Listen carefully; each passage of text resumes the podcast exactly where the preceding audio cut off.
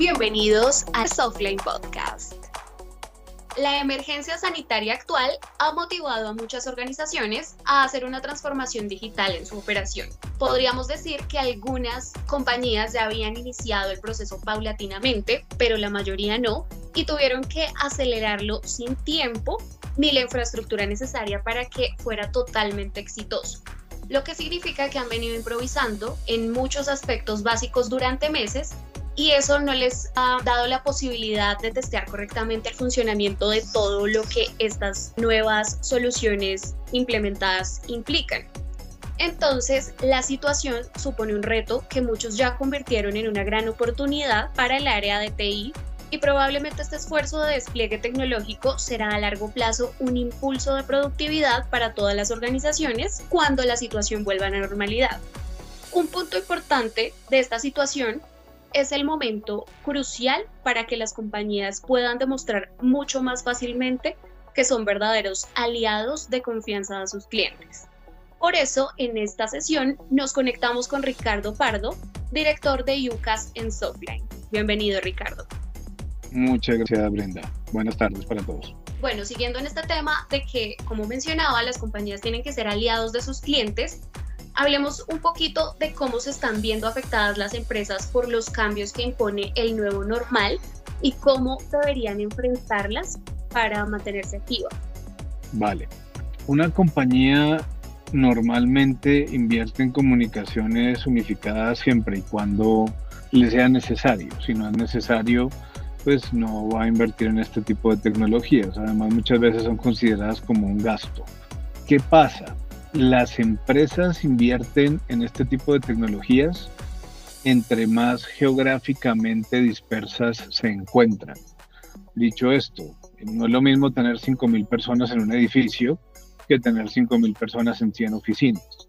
La que tiene las 100 oficinas tiene mucha más necesidad de las que tiene una sola oficina, incluso si tienen la misma cantidad de usuarios. Ahora, ¿qué pasa en la nueva normalidad?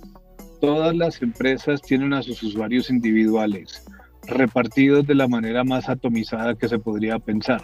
O sea, cada contribuidor individual en su propia casa, el peor de todos los escenarios. Por ende, ahorita es una necesidad básica para cualquier organización tener un sistema de estos. Lo que está pasando es que las compañías que ya iban muy adelante, que eran las geográficamente dispersas, que ya pasaron por la era, por la era analógica, digital, IP, híbrido, nube, etcétera, eh, son compañías que casi que estaban preparadas para esto, mientras que las que tenían muy pocas sedes o no estaban geográficamente tan dispersas que no habían tomado la decisión, pues han tenido que enfrentar esto de una manera muy abrupta y no es un cambio tan fácil de dar. Claro, Ricardo. ¿Y por qué podríamos decir que las comunicaciones unificadas en este momento se convirtieron en algo tan vital para una compañía? Eso es muy sencillo. El teletrabajador es igual de productivo en la casa que en la oficina, siempre y cuando el empleador sea capaz de darle todas las herramientas de comunicaciones igualitas en la casa y en la oficina. ¿Esto qué quiere decir? ¿Con qué están mandando las personas a trabajar en la casa? Con un computador, en el 99.99% de los casos. Es lo que a todo el mundo le da, un computador portátil. Eh, si yo en la oficina tenía un grabador y tenía una cámara de video profesional en una sala de video y tenía un mega teléfono IP con un speaker y una araña y yo no sé cuántas herramientas más de comunicaciones, eso ni siquiera me lo puedo llevar para la casa porque allá no va a funcionar yo no tengo infraestructura de red en la casa para soportar todo eso. A todo el mundo le están dando en la casa un computador portátil y con eso tiene que trabajar.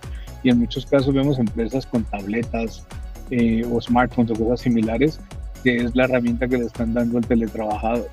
Entonces, por sustracción de materia, todas las herramientas que me daban a mí en la oficina tienen que ser capaces de entrar o caber en lo que en la casa se conoce como un computador portátil. Por ende, las herramientas de comunicaciones unificadas basadas en software son la solución más inmediata, más fácil y más sencilla para ser igual de productivo al trabajador presencial y al teletrabajador en la casa, exactamente con la misma experiencia de trabajo. Por eso son importantes ahorita. Ricardo, si nos enfocamos en hablar de los clientes de una compañía, ¿Cómo perciben o experimentan estos consumidores hoy debido a la coyuntura el contacto o en general su relacionamiento con las marcas? Depende. Hay empresas masivas, eh, digamos que ya tenían esquemas de atención al cliente o canales de atención muy bien establecidos, virtuales o digitales, que no sienten la diferencia, porque ya tenían canales digitales establecidos. Pero para las compañías cuyo POS o Point of Sale, oficina de atención al cliente, era el alma del negocio, pues definitivamente están muy impactadas. Entonces, eh, ahorita las empresas que no tenían canales de atención digitales tienen que sí o sí eh, empezar a atender por WhatsApp, por teléfono, por video, por mail, por chat, por una cantidad de canales que no eran simplemente recibir una persona física en un espacio físico y habilitarse para eso con control, con auditoría, con trazabilidad, con un proceso, con un back office, no es una tarea fácil ni algo que se haga de la noche a la mañana. Las nubes, claro, tienen una gran ventaja, me pueden brindar todo al otro día porque hay nubes muy potentes para ello, pero pues definitivamente uno, el proceso de gestión de cambio, que la gente en una compañía quiera hacerlo y aceptar que esa es la nueva realidad es una de las partes más fundamentales en esto, la aceptación de esa nueva tecnología. Y dos, eh, cómo le comunico yo a mis clientes que mis canales de atención son ahora virtuales. Puede que yo tenga la mejor herramienta virtual, pero si nadie lo sabe tampoco me sirve de mucho. Entonces es un mix de esas tres cosas, del proveedor, de quién me la brinda y si me la sabe operar. Dos, de si yo estoy dispuesto a cambiar mi gestión de atención comercial. Y tres, qué tan bueno soy yo publicitando mis nuevos canales digitales. Eso sería. Bueno, ya hablamos un poquito de los beneficios comerciales, de servicio, pero ¿de qué manera, además de lo que ya conversamos, podría beneficiar a los colaboradores de una compañía todo esto? Depende también cómo se enfoque. ¿Listo? Eh, el trabajo no es un sitio, el trabajo es una actividad. Y creo que la pandemia se encargó de afianzarnos ese concepto absolutamente a todos. Eh, como yo no pierdo tiempo en desplazamientos, como yo no pierdo tiempo absolutamente en nada, yo me siento en la misma silla a la misma hora todos los días, yo puedo estar ahí hasta las 5, 6, 7 de la tarde eh, sin parar por 10 horas, 11 horas, 12 horas. Depende de cómo yo afronte el tema. Definitivamente uno es más productivo en la casa que en la oficina siempre y cuando tenga todas las herramientas de trabajo, pero tampoco puedo, como está pasando, quemarme todos los días 14 horas frente al computador porque el trabajo no para de llegar. Entonces tengo que programarme, tengo que tener un horario de trabajo, me siento a las 7, me levanto a las 5, tengo que dejar la gran mayoría de cosas listas en, esa jornada. Eso quiere decir que me queda tiempo, todo el tiempo que no gasté en desplazamientos para vida familiar, para hacer ejercicio, para dedicármelo a mí como persona, eh, siempre y cuando yo sea organizado con mi propio tiempo. Pero definitivamente es una gran herramienta el teletrabajo, no solamente hace que nos concentremos más en, en nuestra labor, sino que nos mata todos los tiempos muertos. Casi que no hay tiempo de desplazamiento entre una reunión y otra más que un clic. Por ende, la efectividad que yo tengo al ejecutar mi jornada laboral es mucho más alta que cuando la tenía desplazándome. Bueno, Ricardo, a la hora de adquirir una solución o una plataforma que nos ayude con este tema de las comunicaciones unificadas, ¿qué aspectos importantes deberíamos considerar para escogerla en temas de software, implementación, manejo de datos y demás funcionalidades que pueden ser importantes? Esa es una buena pregunta. ¿Por qué? Porque como les decía, hay las compañías que, que, habían postergado esa decisión tantos años, eh, ahorita por motivo de fuerza mayor la tienen que tomar y no tienen mucho tiempo para hacerlo. Lo primero es, siendo el año 2020, sí o sí, tomar una plataforma de nube. Creo que no es la década ni el año para andar comprando equipos, plataformas on-premise, administrar hardware, y menos cuando ni siquiera podemos ir hasta la oficina e instalarlos. Entonces, comprar una plataforma que sea nube. Dos, que tenga un esquema de suscripción flexible. O sea, si yo tengo mil empleados y compré mil suscripciones, pues que a medida que pase el tiempo pueda ir subiéndolas o pueda ir bajándolas. esta nueva economía es una economía que nadie conoce y cómo se va a comportar tampoco lo sabemos. A medida que la pandemia sube y baja, ahorita hablamos de la segunda ola de contagios, pero no sabemos cuántas olas van a haber hasta el año en que llegue una vacuna. Eh, tenemos que estar preparados desde el punto de vista de los costos, a ser flexibles en el gasto.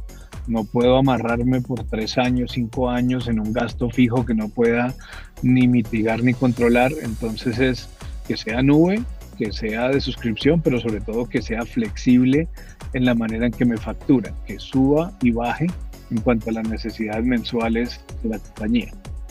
Y tres, definitivamente que sea multiplataforma. Entonces, ahorita, en esta época, donde todo el mundo en su casa tiene PCs, tiene tablets, tiene Apple, tiene de todo, eh, no puedo andar comprando plataformas que sean cerradas a una marca. Eh, no puede ser solo Windows, tampoco puede ser solo Apple, tampoco puede ser solo Android, no. Eh, en mi mix de usuarios, puede que yo a todos les haya dado un computador, pero en la casa todo el mundo tiene más cosas, tabletas, celulares, etcétera.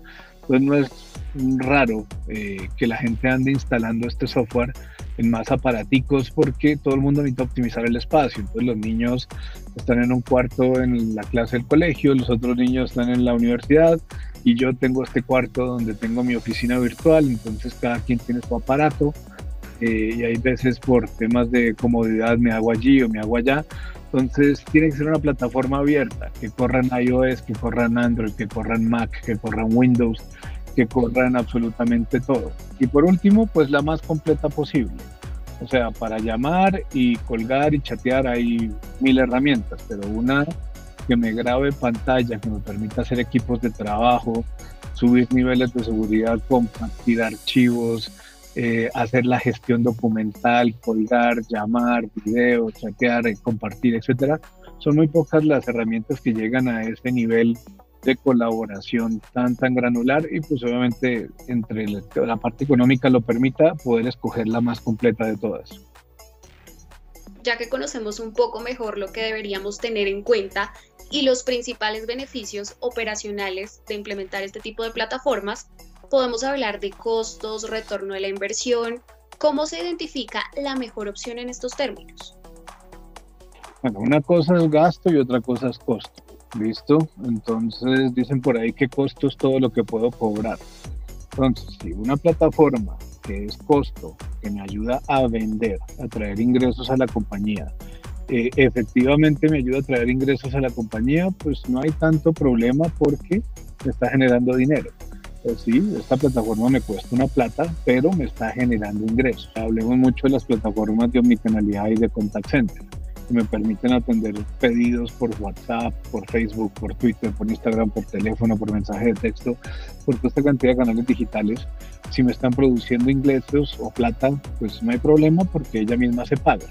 Otra cosa son las plataformas de comunicaciones unificadas, que por lo general son vistas más como una plataforma de gasto, que el cliente no me va a pagar por tenerla, pero de alguna manera tengo que pagarla porque sin ella tampoco puedo vivir, es, es la columna vertebral de las comunicaciones del negocio, como un ERP o como un CRM, es algo crítico dentro del negocio, y verle el retorno de inversión, pues no es tan fácil como si fuera costo, como si fuera una plataforma la cual me genera ingresos.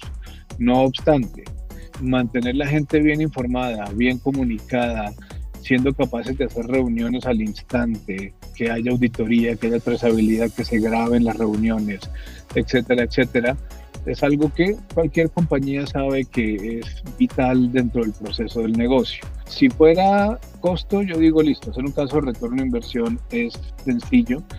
Si es gasto, como en la gran mayoría de las compañías lo es las plataformas de UC, en el mercado vamos a encontrar una gran cantidad y variedad de precios. Hay plataformas de 10 dólares al mes por usuario por silla, de 15, de 20.